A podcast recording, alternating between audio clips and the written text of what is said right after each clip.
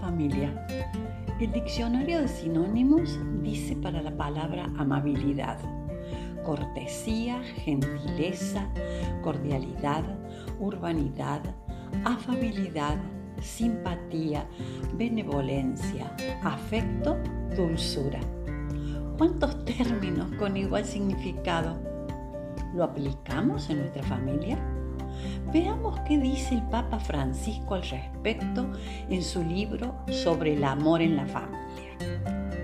El amor amable genera vínculos, cultiva lazos, crea nuevas redes de integración, construye una trama social firme. Luego agrega, el que ama es capaz de decir palabras de aliento que reconfortan, que fortalecen, que consuelan y estimulan. También nos recuerda algunas palabras que decía Jesús. Levántate, vete en paz, qué grande es tu fe.